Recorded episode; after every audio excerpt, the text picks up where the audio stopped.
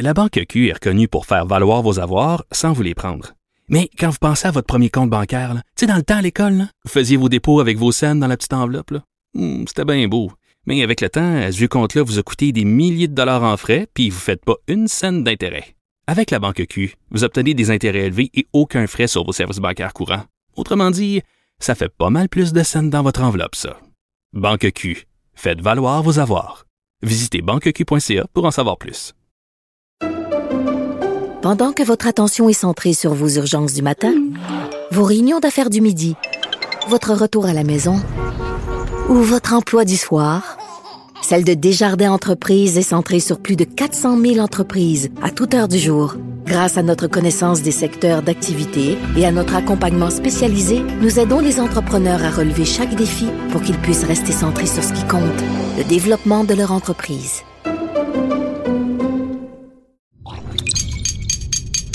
Cube Radio.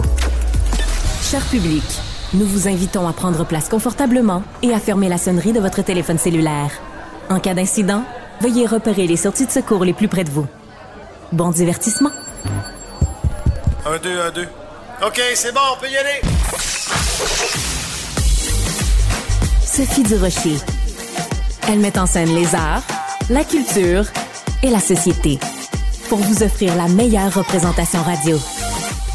Sophie Durocher. Tout un spectacle radiophonique. Bonjour tout le monde, j'espère que vous allez bien. Écoutez, vraiment, on peut dire que toute la question juridique, toute la question euh, légale de est-ce que on doit faire le procès des gens sur la place publique, ça aura marqué indéniablement l'année 2022 et même en cette fin d'année, la question se pose pourquoi? Parce que dans l'actualité, on a vu au, cours des dernières 48 heures, la question se posait dans le cas d'Éric Lapointe, dans le cas de Julien Lacroix, Éric Lapointe qui va présenter cette année donc en décembre les euh, un spectacle, un gros party de fin d'année. Puis il y a des gens qui disent ouais, mais là, est-ce qu'il faut y aller? Est-ce qu'il faut acheter des billets de spectacle? Est-ce que c'est moralement acceptable Et il y a Julien Lacroix, l'humoriste, qui lui veut remonter sur scène, mais vraiment un tout petit spectacle de rien du tout, dans un bar, des questions-réponses avec un petit public. Puis là encore, il y a des gens qui disent ouais, mais là, est-ce que c'est correct? Est-ce qu'il y a le droit? J'avais envie de parler de tout ça avec François-David Bernier, qui est avocat et qui s'intéresse bien sûr à toutes ces questions-là. Maître Bernier, bonjour. Bonjour, Sophie. Ça fait longtemps qu'on ne s'était pas parlé, euh, Ben oui. François David. Je suis très contente d'avoir la discussion aujourd'hui avec toi. Donc, on va mettre les choses au clair. Dans le cas d'Éric Lapointe, euh, il a euh, plaidé coupable, il a bénéficié d'une absolution conditionnelle pour des voies de fait simples. Dans le cas de Julien Lacroix, l'humoriste, il n'y a jamais eu d'accusation au criminel. Pourquoi? Parce qu'il n'y a jamais eu euh, de- d'enquête de police. Pourquoi? Parce qu'il n'y a jamais personne qui a déposé une plainte à la police contre lui. Donc, il faut faire la distinction quand même entre ces deux histoires-là. Mais quand tu vois que dans les deux cas, ils veulent euh, donc présenter des spectacles et qu'il y a des gens qui soulèvent des questions morales, comment tu réagis, toi, comme avocat? Ben dans ce cas-là, c'est sûr que moi le web euh, c'est le Far West en ce moment. Ouais. C'est pas pas pas, c'est le plus je veux dire sur le web, euh, c'est juridiquement parlant là, on peut pas dire d'autre chose que c'est le Far. Est-ce que ça un jour ça va se, se réglementer un peu plus puis éviter certains dérapages, mais là c'est à suivre. Mais c'est certain que bon pour comme tu le dis bien, Éric Lapointe, c'est différent parce qu'il est accusé une chose et il est reconnu coupable. Donc euh, lui, euh, bon, donc pour lui, d'après moi, les, les- les- le juge maintenant, les juges sont le public. C'est un chanteur. S'il veut faire des spectacles, il y a aucun, euh, il y a rien qui l'empêche parce que lui, sa sanction, on se rappelle, hein, il a été reconnu coupable Oui. et il y a eu une, la- la- une des peines les moins sévères, c'est qu'on appelle ça l'absolution euh, conditionnelle avec une condition. Donc, ça tape ses doigts, on recommence pas. C'est, à peu près le moins sévère qu'on a quand on est condamné, parce que même si on a une absolution, on reste, qu'on- ça équivaut à une condamnation, mais c'est comme si on, on donnait la chance au coureur de, de, de pas recommencer ça. Donc ça, c'est Éric Lapointe. Et lui, ben, je pense qu'il est moins éméché, si on peut dire, du, du, du Far West que j'appelle du web, parce que, bon, des accusations, c'est public. Et on le dit souvent, tu étais une des ferventes défendresses des, des, de la présomption d'innocence. C'est sûr, avant d'être coupable, on est présumé innocent. Mais dans le cas d'Éric Lapointe, il reste qu'il a commis le geste. Euh, et euh, évidemment, c'est au public de savoir si on, il lui pardonne ou pas. Euh, pour ce qui est de Julien Lacroix, mais là, c'est plus nébuleux, si on peut dire. C'est différent. Là. Ouais. Alors, dans le cas de Julien Lacroix, il faut quand même rappeler les faits. Donc, il y a deux ans, il y avait une enquête du devoir. Il y avait neuf femmes qui faisaient des allégations. Ça allait de comportement de d'inconduite sexuelle jusqu'à agression sexuelle. Et euh, donc, c'était une, une enquête qui semblait, en tout cas, fort bien documentée de la part du devoir. Mais cette année, la presse a recontacté euh, certaines des plaignantes pour leur demander ben, quel bilan vous faites deux ans plus tard. Plusieurs d'entre elles ont dit qu'elles avaient porté plainte euh, sous une forme de pression. Il y en a qui ont invoqué même le fait que c'était parce qu'elles voulaient que Julien Lacroix serve d'exemple. Et il y a même le mot vengeance qui a été prononcé. Donc, ça, c'est venu jeter quand même euh, une douche froide sur ces allégations-là. Et mhm. surtout que Julien Lacroix et sa conjointe ont aussi été interviewés et que euh, Julien Lacroix disait à quel point c'était absolument terrible de se retrouver dans cette situation-là, c'est que du jour au lendemain, tu perds tous tes contrats, tu perds ta réputation et tu ne peux pas te défendre comme tu te défendrais dans une cour de justice. Donc, en fait, c'était le, le, procès du tribunal populaire qui a été fait. Mais Sophie, tu sais, la vengeance avec le, le système judiciaire n'existe pas, là. C'est un complot de dire ça. C'est pas vrai qu'il y a des gens qui servent du système de, de justice pour se venger d'une personne. Ça n'existe pas. Tu sens mon sarcasme. Ben oui, ton ironie puis ton sarcasme. Ben c'est ça. Donc oui, malheureusement, ça existe, des gens qui peuvent se venger. En ce moment, j'avais même écrit un article là-dessus, oui, comment descendre quelqu'un en 2020. Et malheureusement, c'est euh, si, si on, on, a ce genre de prétention-là, c'est arrivé, il y a, y a, des vengeances. Et moi, j'en ai vu beaucoup dans ma pratique. Euh, des, des, des, cas qui ont été euh, jugés euh, oui. qui, des mensonges. Mais le, pire que j'ai vu, c'est un père qui est accusé par, par son ex-conjointe d'avoir fait des attouchements sexuels à, des enfants. Alors, On a eu la preuve, ce n'était pas vrai. Ce n'était pas vrai. Euh, elle s'était servie de ça pour tenter d'avoir la garde. C'était dégueulasse. Euh, et j'ai vu la preuve que c'était pas vrai. Mais il y a toujours après ça une fois que c'est lancé que c'est dans, le public c'est les gens croient pas puis il va toujours rester quelque chose. Une fois que l'information est, est, sortie en ce moment c'est le bûcher public et on est brûlé là, avant même d'avoir pu se défendre. Et comme tu le dis bien sur les réseaux sociaux il y a aucune validation il y a, il y a personne qui regarde si c'est fondé ou pas. Il y en a peut-être que oui puis sûrement il y en a que c'est vrai il y en a que c'est pas vrai mais le problème, c'est qu'il n'y a personne pour vérifier parce qu'on est carrément en dehors du système. Là. Ouais. Euh, dans le temps, euh, quand euh, la dernière fois que Julien Lacroix, après euh, le texte dans le Devoir, avait voulu remonter sur scène, il avait annoncé comme ça sur Facebook qu'il allait faire un petit spectacle. Il y aurait 30 personnes, puis il avait loué une petite salle et il avait été obligé d'annuler parce qu'il y avait des gens qui lui avaient fait des menaces de mort à lui et à sa famille. ça, c'est un autre aspect dont il faut absolument parler. On souhaite évidemment que dans ce cas-ci, quand il annonce qu'il veut faire un spectacle d'ici Noël. Euh, on espère que ça va pas être la même chose euh, pour son spectacle du 21 et du 22 décembre, mais ça, c'est aussi quelque chose dont il faut parler, François David, c'est que mhm. quand quelqu'un comme ça fait une annonce sur Facebook, puis que les gens euh, disent m'a tué mon tabarnouche, c'est, on vit dans un monde, c'est complètement, c'est délirant là. C'est délirant, c'est dégueulasse. je veux dire, Sophie, là, sur le web, là, le nombre de crimes qui se commettent dans une journée, c'est hallucinant. Là. C'est euh, il y a beaucoup, beaucoup de tolérance. Que ça, on parle de diffamation d'une personne, comme on, vient de parler, qu'on parle de menaces de mort, de, de propagande haineuse euh, et euh, de, de, en lien avec les droits d'auteur, beaucoup, beaucoup. Mais il y a tellement de, crimes qui se commettent sur le web dans mon Far West avec les cowboys. Et c'est trop c'est trop difficile avec notre système, ça coûte trop cher j'ai pas de statistiques, mais la plupart des gens vont laisser faire, vont laisser faire euh, euh, euh, carrément une menace de mort, vont laisser faire plein plein de choses comme ça parce que ça coûte c'est trop difficile à intervenir. Et je vais dire, j'ai même des dossiers de diffamation YouTube, tout ça, puis on essaie, ah on va chercher un jugement, injonction, on doit retirer le vidéo.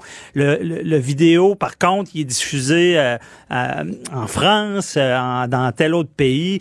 On, on fait des requêtes, on, on, force Facebook à, le retirer. Ils vont le retirer, par exemple, dans, dans le ici au Canada, parce qu'on a le jugement. Mais c'est, c'est, tu sais, quand on dit l'infinité du web, là, c'est, c'est, c'est comme un dégât d'eau, là, quand, quand c'est parti. Là, c'est, on peut pas le euh, retenir, tu, ouais. Tu peux pas contrôler ça, puis ça, ça, ça crée des dommages, puis des honnêtement, puis j'ai beaucoup, moi, je représente beaucoup des, des victimes de toutes sortes, là, pas un criminel, ça, mais et il y a tellement de gens qui viennent me voir puis qui leur vie est pratiquement détruite.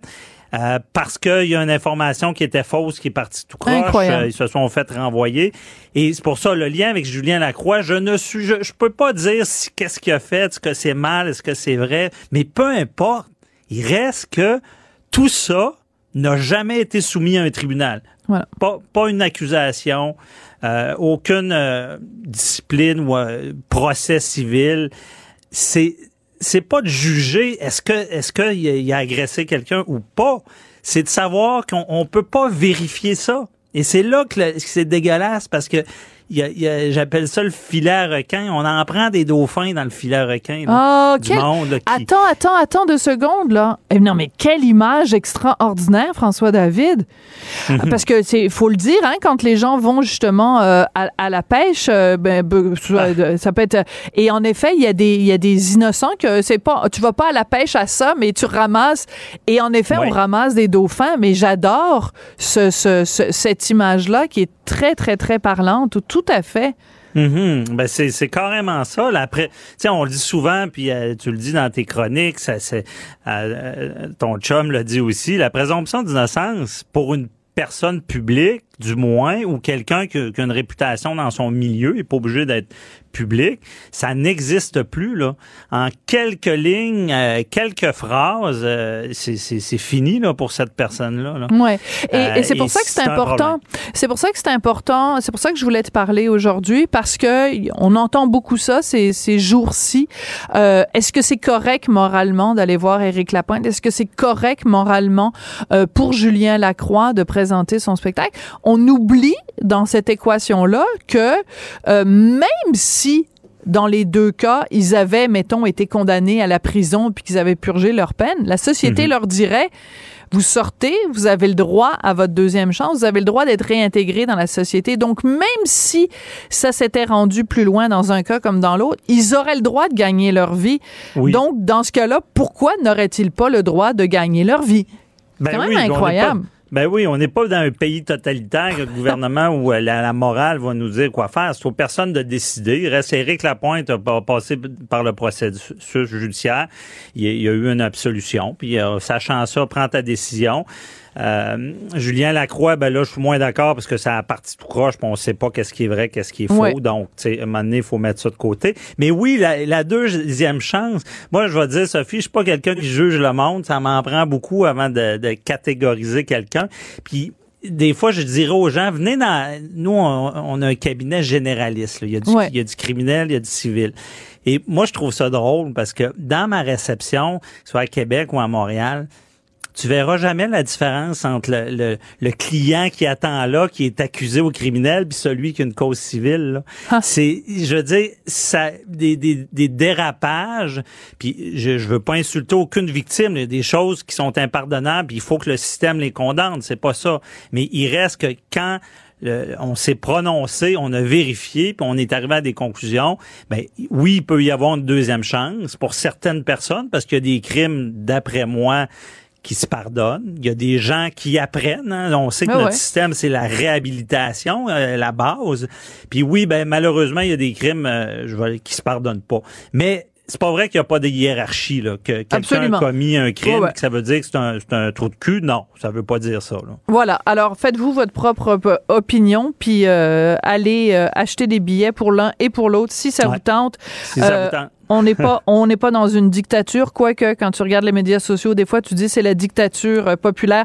Merci beaucoup, euh, maître François David Bernier, avocat. C'est toujours un plaisir de te parler et d'obtenir Moi tes aussi, bons c'est un conseils. plaisir. Merci, merci, merci. Bye bye.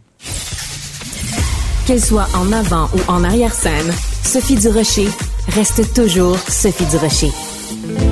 Culture, tendance et société. Steve Fortin.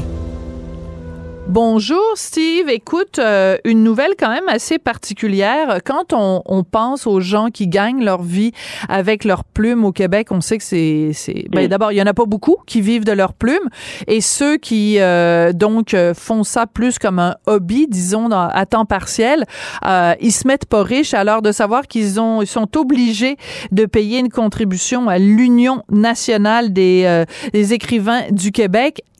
Là là, c'est pas c'est pas une bonne nouvelle. Ah non, écoute, euh, quand j'ai lu ça, c'est de Catherine Lalonde dans le Devoir ce matin. Euh, J'invite les gens à aller lire ça. Écoute, euh, moi, ça m'a fait sursauter parce que euh, c'est drôle. euh, C'était en 2018, la dernière fois que j'ai publié euh, Salon du livre de l'Outaouais. C'est un très beau salon d'ailleurs. Euh, Ça, va être ce printemps. C'est au printemps celui-là, ici, euh, souvent au Palais des Congrès de Gatineau. Puis euh, le journaliste Boris Prou euh, de Radio-Canada, il fait une table ronde, puis euh, on, on parle justement donc des conditions dans cette table ronde-là, euh, puis je participe à ça, des conditions là, justement de l'édition, puis est-ce qu'on peut vivre de ça, puis tout ça. À cette époque-là, je venais de, de, de, de diriger un collectif d'auteurs euh, pour le démantèlement tranquille, puis euh, on était chanceux parce qu'il y avait nous autres là-dedans des noms quand même assez connus, là, tu sais, quand tu penses à Marie-France Bazot, par exemple, ou Luc Larochelière, Roméo Bouchard qui était là-dedans. Ouais. Il y avait plein de monde. tu sais. Fait que là, ça, c'est dans ce temps-là, c'est un petit peu plus facile de quand tu as des gros noms devant des livres. Mais déjà, en partant, euh, il y, a- il y avait quelque chose qui ressortait tout de suite euh, là-dedans, c'est qu'il y avait deux éditeurs de livres qui étaient là à ce moment-là sur cette table ronde, puis ils ont tout de suite voulu euh, bien placer les choses. Il n'y a personne qui vit de, de, de, de, de sa plume au Québec là, comme romancier, tout ça. C'est une infime minorité, puis on les connaît. C'est des noms généralement qu'on connaît. Euh, des fois, c'est des noms grand public, des fois pas, parce qu'il y, a des- il y a des autrices, des auteurs qui publient des, des livres à série, Mhm. euh, puis on les invitera jamais, tout le monde en parle, mais tu sais, je veux dire, c'est pas beaucoup, c'est difficile de vivre de ça. Fait que quand moi j'ai lu, j'ai lu cette- ce texte-là de Catherine Lalonde, puis je me, puis c'est le titre hein, quand même, il, il- il est porteur là, c'est le titre, c'est tous les écrivains seront maintenant sur le même pied pour avoir une protection minimale. Puis là, on va aller tirer des revenus là, euh, ben, en fait, on va aller tirer le 2,5 ou 5 euh, de, de, si on veut, là, de, De cotisation syndicale. Voilà. En fait, ce que Oui, dit le texte, là, syndicale. pour euh, faire la mise en contexte, c'est- ce que Oui. dit le texte, c'est que euh, les, euh, tous les écrivains québécois vont être sur le même pied, peu importe le type de livre qu'ils ont écrit, ils doivent payer entre 2,5 et 5% Euh, En même temps, je te dirais que vu que euh, c'est un syndicat, par exemple, quand tu es membre de l'Union des artistes, c'est un, un, Mhm. Un, membership que tu, tu peux pas l'éviter. C'est-à-dire que si tu fais un contrat à la télé, tu es obligé d'avoir un contrat euh, UDA. Donc, euh, ben, c'est sûr, tu payes des redevances. Donc, euh, euh, euh, explique-nous pourquoi, de, ton point de vue, c'est euh, plus scandaleux ou plus euh, problématique dans le cas de, de l'UNEC, l'Union euh, des écrivains et écrivaines québécois?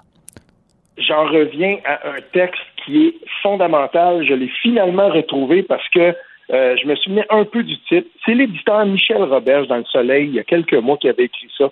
Ton rêve, ça c'est le titre, OK? Ton rêve, devenir écrivain à 2,61 vraiment, point d'interrogation. Puis il explique, premièrement, il fait une très, très belle définition, euh, à mon sens, en tout cas, de ce que c'est qu'être un écrivain Ouais. ou l'écriture. Il dit ceci. L'écriture, c'est un véritable travail, un, re- un travail remis 100 fois sur le métier qui exige, des, qui exige des heures et des heures de labeur. Un travail intellectuel qui devrait être lui aussi euh, justement rémunéré comme tout autre travail. Mais quand on s'y arrête, force est de constater que peu de travailleurs accepteraient de telles conditions de la part de leur employeur. Moi, si on cotise, OK, n'importe qui qui cotise un syndicat va s'attendre à avoir un retour des conditions qui sont minimales pour faire ce travail-là. Et dans son texte, et je vais le mettre sur mon compte Twitter tout de suite après ça pour qu'on puisse bien le, le, consulter, cet éditeur-là prend un, un, un cas d'espèce super simple. Premier roman, 300 pages. Au Québec, ça va se vendre euh, généralement 24,95. 10% du, prix de vente revient à l'auteur, deux pièces et demie à peu près.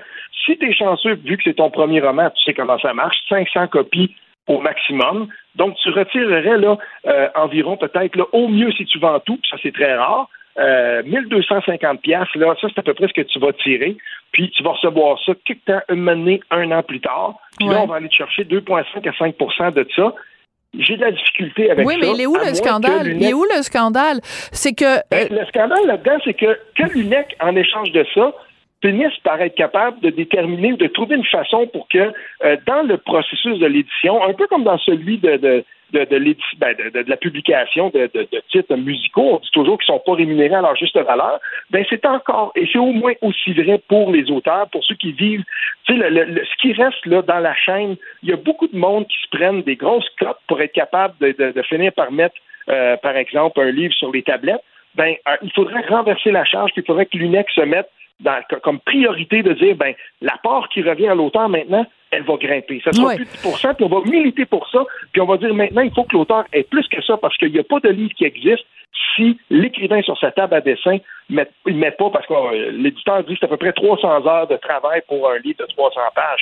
Je veux dire, ça n'a aucun sens que la rémunération au bout soit, comme il dit, à peu près de 2,61 Il faut faire bouger cette aiguille-là. Voilà. D'accord. Mais que, mettons, parce que ça, il y a plein de gens qui nous écoutent qui savent pas qu'en effet, quand ils achètent un livre 30 il y a seulement 3 qui va dans les poches de, l'auteur. Et euh, bon, ben, quand il y a deux auteurs, par exemple, une biographie, euh, si tu écris la biographie de quelqu'un, ben, c'est moitié-moitié. Donc, c'est même pas 3 dollars, c'est 1,50 par, euh, par personne.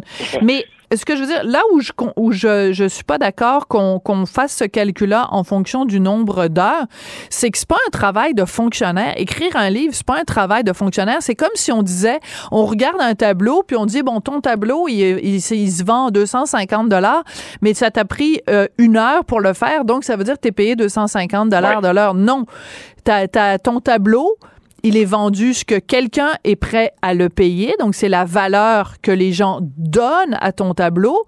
Et le, nombre d'heures que tu as mis à le faire, c'est peut-être 40 ans de métier ou 20 ans de métier ou 10 ans de métier. Donc, tu peux pas vraiment comptabiliser ça en termes d'heures. L'autre, l'autre chose, l'autre chose, c'est que... C'est pour ça que je, voudrais qu'on s'arrête un peu euh, au pourcentage. Est-ce que c'est normal que celui qui diffuse, donc qui distribue le livre 20% l'éditeur 30% le libraire 40 il y, a, il y a de la marge là-dedans pour jouer un petit peu avec ça. Puis je suis d'accord avec toi pour le taux horaire. Là, ça, c'est, juste pour faire un peu le défait de toge, là, si on veut. Mais il y a de la place, je trouve, en tout cas, dans ces pourcentages-là. Ouais, mais euh, c'est surtout quand j'entends les gens qui disent euh, ben il y a personne qui se met riche puis c'est un métier de crève-faim euh, écrire des livres. Oui, mais mhm. c'est parce que on veut pas vous voulez quoi? Vous voulez vous voudriez quoi qu'on qu'on subventionne le livre encore plus qu'on le subventionne en ce moment pour que des gens puissent quitter leur emploi mhm. qu'ils ont à temps plein pour s'en aller écrire des livres? Écoute, moi je suis chroniqueuse culturelle, OK? Tous les jours euh, dans ma boîte aux lettres, j'ai des livres qui sont publiés au Québec. Mm-hmm. Je te donnerai pas euh, de, de, de nom, mais je peux te dire qu'il y en a un énorme pourcentage que je lis avec un crayon à la main, en corrigeant des fautes, en corrigeant des formules bâclées, des livres que je suis pas capable de lire plus que trois pages parce que c'est tout croche et je me dis mais comment ça se fait que ce livre-là a été publié. Comment? Donc le problème c'est pas qu'il y ait euh, pas une juste rémunération, c'est il se publie trop de livres au Québec et il se publie trop peu de livres de qualité. Publions moins de livres. Assurons-nous que les livres qui sont là sont pertinents, que ce soit bien écrit. C'est quand même le bout du bout de dire c'est la base. Un livre, y est-tu bien écrit ou il est pas bien écrit? Le peu de soucis qu'on accorde à la langue. Le, t'as l'impression des livres, c'est écrit sur le, le, le, coin d'une table, c'est tout croche, c'est n'importe quoi.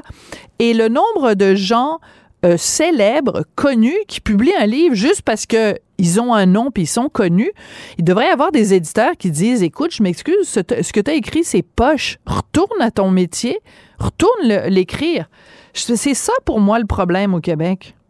Ah ben là-dessus, je ne vais pas te contredire parce que toutes les fois que j'ai fait des salons du livre ou que j'y vais comme je, suis un amateur de salons du livre, euh, c'est certain que euh, des fois aussi je me questionne là-dessus. Euh, et c'est pour ça aussi qu'il y a de plus en plus les gens sont réticents, les éditeurs sont réticents à imprimer des grandes quantités de livres parce que ça finit au pilon. Ben ça, c'est pas mieux. Euh, et, ça, c'est gênant. Je veux dire, ça là-dessus, on va, on va être d'accord. Et euh, j'aimerais aussi qu'on soit capable de, de, d'y aller pour plus de, de qualité. Ça, c'est l'évidence. cependant, je veux aussi rappeler quelque chose, c'est que chaque année au Salon du Livre, j'ai réussi à trouver des nouvelles petites boîtes qui, qui poussent et qui sont capables de, de, de, de, de, produire des trucs qui sont intéressants. Puis notamment, parce que là, au Québec, on est en train de développer ça, puis j'en profite vu qu'on est là, juste quelques secondes, là, euh, dans le domaine des, euh, du roman graphique. Euh, on fait de plus en plus, tu sais, les gens, les gens connaissent comme Michel à Québec, là, puis tout ça, mais je veux dire, dans le roman graphique, là, on est devenu des chefs de file, puis mm. les gens de la France maintenant regardent ce qu'on fait, puis il faut continuer à pousser cette filière-là, parce que ça, c'est très populaire au Québec, puis on le fait bien. Ouais. Non, non, il y a des très belles choses qu'ils font, mais je pense qu'il faut séparer le bon grain de l'ivraie. Et il y a aussi beaucoup de, de, de qui se publient. Euh, mais tu sais, c'est la même chose en cinéma, c'est la même chose ailleurs. Pour un très, très bon film, tu as aussi trois, quatre navets. Puis euh, si c'est pas plus, ben dans les livres, c'est la même chose. Donc, euh, voilà, il faut, faut, faut aussi parler de ce dossier-là. Merci beaucoup, Steve. À la prochaine. Oui, salut. La Banque Q est reconnue pour faire valoir vos avoirs sans vous les prendre. Mais quand vous pensez à votre premier compte bancaire, tu sais, dans le temps à l'école, vous faisiez vos dépôts avec vos scènes dans la petite enveloppe. Hmm, c'était bien beau. Mais avec le temps, ce vieux compte-là vous a coûté des milliers de dollars en frais, puis vous ne faites pas une scène d'intérêt. Avec la banque Q, vous obtenez des intérêts élevés et aucun frais sur vos services bancaires courants. Autrement dit, ça fait pas mal plus de scènes dans votre enveloppe, ça. Banque Q, faites valoir vos avoirs. Visitez banqueq.ca pour en savoir plus. Pendant que votre attention est centrée sur cette voix qui vous parle ici, ou encore là, tout près ici, très loin là-bas, ou même très, très loin, Celle de Desjardins Entreprises est centrée sur plus de 400 000 entreprises partout autour de vous. Depuis plus de 120 ans, nos équipes dédiées accompagnent les entrepreneurs d'ici à chaque étape pour qu'ils puissent rester centrés sur ce qui compte, la croissance de leur entreprise. Sophie Durocher. Aussi agile qu'une ballerine. Elle danse avec l'information. C'est tout en anglais. Sophie Durocher. C'est toi qui as tiré la sonnette d'alarme? Le Québécois moyen était euh, quelqu'un qui subissait et qui se disait je ferme ma gueule parce que je veux pas perdre ma job. La rencontre. Cet asservissement, cette servitude volontaire. C'est quelqu'un qui va dire par exemple moi j'étais à l'urgence là, j'ai attendu 6 heures, OK? La rencontre Nantel Durocher. Bonjour Guy Nantel, tu veux nous parler aujourd'hui du bon temps, du bon vieux temps du communisme, quand sur les photos officielles, Staline ou d'autres, euh, ils enlevaient des personnages dérangeants? C'est de ça que tu veux nous parler aujourd'hui, hein? Exactement, c'est une pratique. Euh, je peux pas croire qu'on n'apprend pas de l'histoire. Écoute, je, euh, je, parle évidemment de, la, de Joseph Facal, dont on a retiré euh, le portrait du mur des célébrités, si on veut, du Cégep Garneau et qu'on a remis ensuite de ça. écoute, je vais commencer par une question qui vient du fond du, du cœur. Ils prennent où les lavettes à la direction des maisons d'enseignement? Au Québec. Je veux dire, euh, euh, franchement, c'est une vraie question légitime. en Ontario aussi, parce que notre ami M. Frémont, il est à Ottawa, là. mais, euh, oui, mais qui est un Québécois aussi, je pense. Oui. Hein, Peut-être, je ne sais pas. Mais... mais on dirait qu'ils suivent toute une formation pour se surpasser les uns les autres, pour battre des records de pleurs puis de pas de colonne. Tu sais, tu me feras pas croire que le directeur s'est levé un matin, là, puis il s'est dit, ah, me semble que je file pour redécorer, mais j'aime pas beaucoup le, portrait de Facal. Non, non, c'est clairement trois, quatre petits walks en culotte courte qui ont fait vraiment des pressions sur la direction, mais ce qu'on considère être des pressions, que la direction a interprété aussi comme des pressions, mais que dans le fin fond, il n'y en a pas de pression. Je veux dire, ils n'ont aucun pouvoir, ces gens-là. Je veux dire, pourquoi, pourquoi les dirigeants des maisons d'enseignement réagissent toujours à deux, trois profs ou à deux, trois élèves qui ne sont pas contents? Il suffit de leur dire, mêlez-vous de vos affaires Voilà. Nos murs, c'est zéro de vos affaires. Vous êtes des élèves ou vous êtes nos employés, puis vous n'êtes pas content, ben allez étudier dans un autre cégep qui a enseigné à Catherine Dorion ou à Gabrielle Nadeau-Dubois ou à Marc Cassivi, puis le reste de vos beaux modèles. Mais nous autres, là, c'est ça les modèles qu'on a, puis on leur dit bravo. Alors, il y a un point en commun entre plein d'histoires qui ont fait la manchette au cours des derniers mois, des dernières années. Dans le cas de Verouchka, lieutenant Duval, euh, c'est un une élève, une élève qui était pas contente de ce qu'elle avait dit puis qui a parti la patente. Dans le cas de le blâme de Radio-Canada, CRTC, le blâme à Radio-Canada pour l'utilisation du mot nègre dans le titre, euh, c'est une personne, Ricardo Lamour, qui avait porté plainte. Dans le cas de l'avertissement avant euh, la petite vie, c'est une personne qui avait porté plainte. Dans le cas du cégep Garneau, c'est un ou deux individus qui ont porté plainte. À un moment donné, c'est quoi là? C'est des tics de papier, des gens qui s'écroulent même pas devant un mouvement de meute, même pas devant un mouvement de foule, des un, un une plainte, puis tu t'écroules, tabarnouche, t'as donc ben pas de colonne. Exactement, exactement. Puis tu sais, euh, Catherine Dorion, euh, elle a écrit euh, que c'était de l'intimidation faite par le journal de Montréal pour sauver l'honneur d'un de ses chroniqueurs. C'est ridicule. un instant là, un instant. L'intimidation là, elle vient pas du bord du journal de Montréal. Journal de Montréal a des journalistes qui posent des questions. OK? L'intimidation, elle vient des deux, trois ou du un une personne, comme tu dis, qui, qui, qui, fait, qui fait des menaces à peine voilées de dire vous allez voir, vous allez avoir du trouble, puis on ne laissera pas passer des, un truc pareil parce que Joseph Facal aurait dit ou aurait fait quelque chose qu'on ne sait pas trop c'est quoi. Mais commencez pas à me parler d'intimidation quand des journalistes posent des questions sur des pratiques, comme tu dis, qui ressemblent au communisme de stalinien euh, d'il y a un siècle. Je veux dire, Joseph Facal, oui, c'est un communicateur hors pair, puis c'est un chroniqueur du journal, mais c'est un sociologue aussi, c'est un professeur au HEC. C'est un ancien ministre péquiste, là. Il n'a pas juste écrit au Journal de Montréal dans sa carrière, voyons donc. Ben, il, a, il a écrit sept livres C'est un modèle parfait d'immigration puis d'intégration. Il vient du Venezuela, ben oui, tout à fait. réussi. Euh, Uruguay. Uruguay, euh, Puis, tu sais, lui-même, comme tu dis, écoute, il a été ministre de l'immigration, ministre de la francisation, de l'intégration, ministre des Affaires intergouvernementales. Il a été le président du Conseil du Trésor. Je veux dire, franchement, là, il y a des petits curés qui, qui s'indignent puis qui disent, ce gars-là qui se retrouve sur le mur des diplômés de notre cégep, c'est absolument inacceptable. Non, non, c'est un homme qui vaut beaucoup plus que le fait qu'il fasse ou pas des chroniques dans le Journal de Montréal.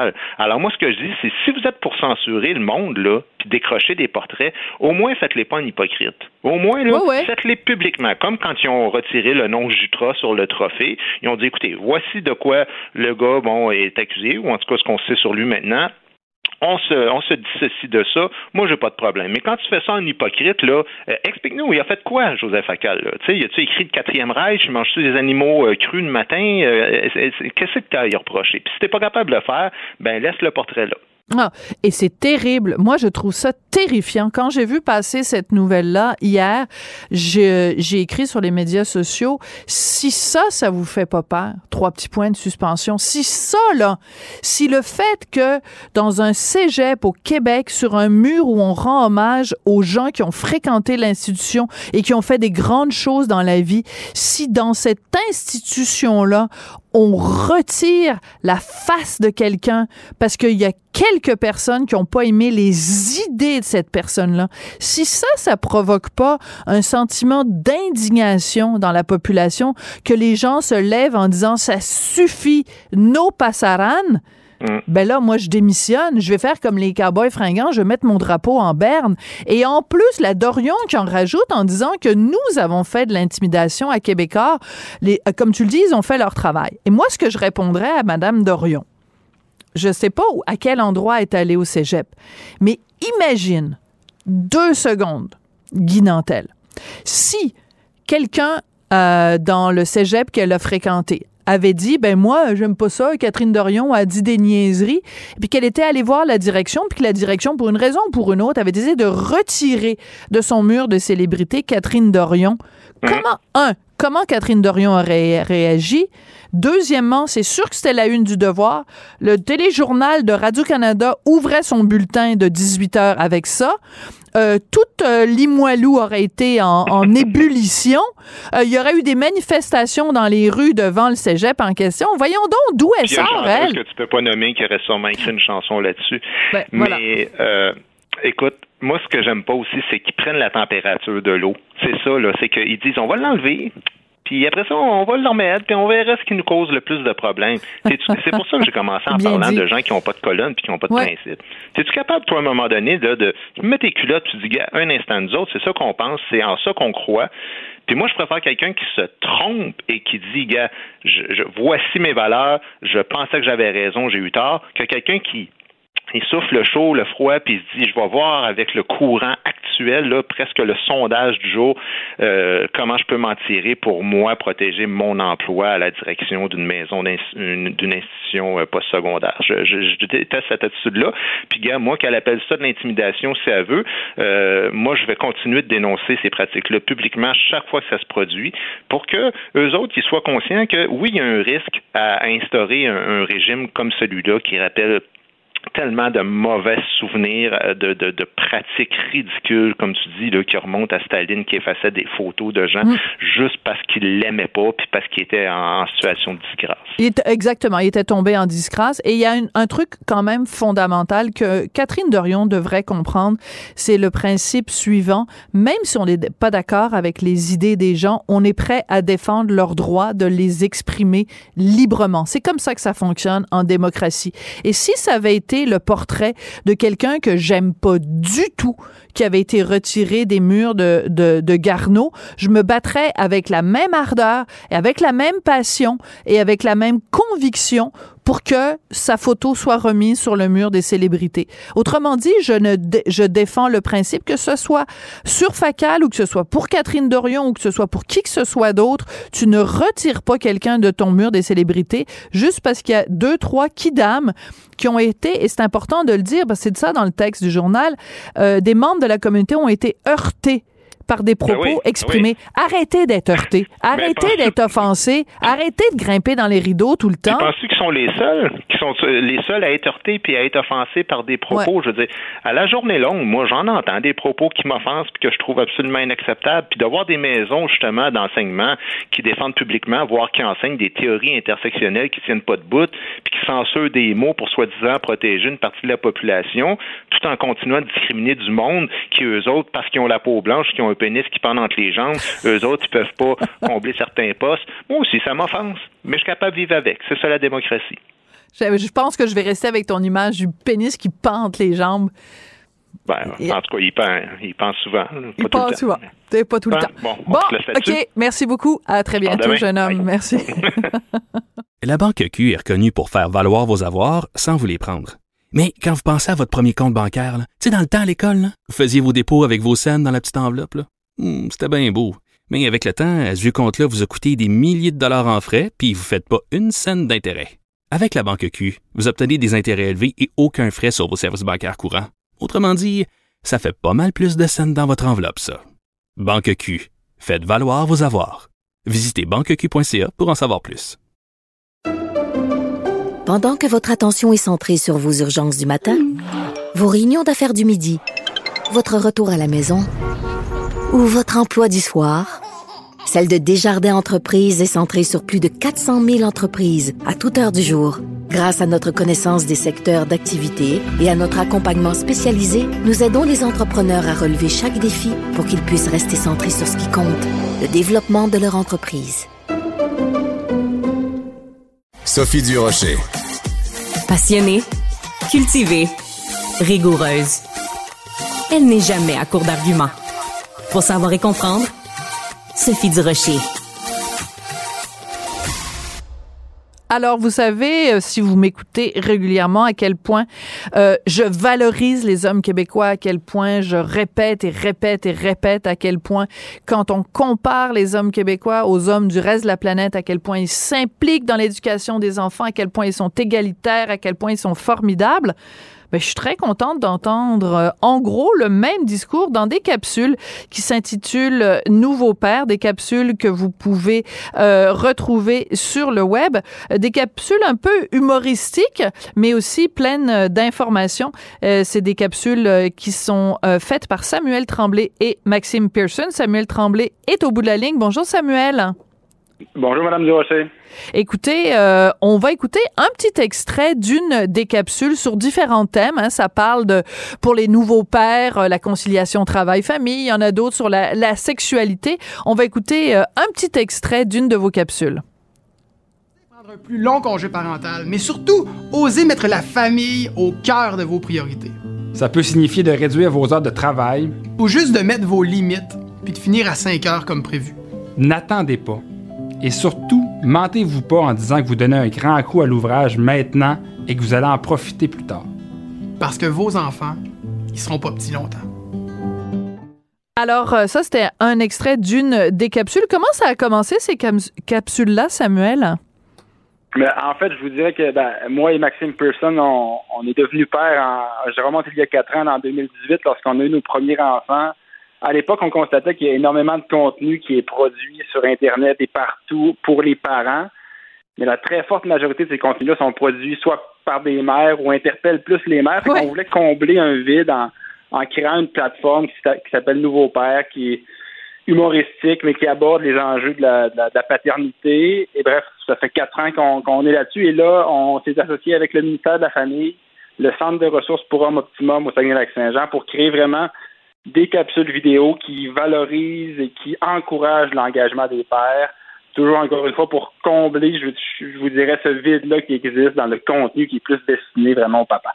Oui, puis c'est c'est euh, intéressant parce que vous avez tout à fait raison. Je l'ai vécu moi-même il y a 15 ans quand euh, j'étais enceinte et j'ai accouché toute l'attention est sur euh, la maman et on oublie que ben un enfant ça se fait à deux.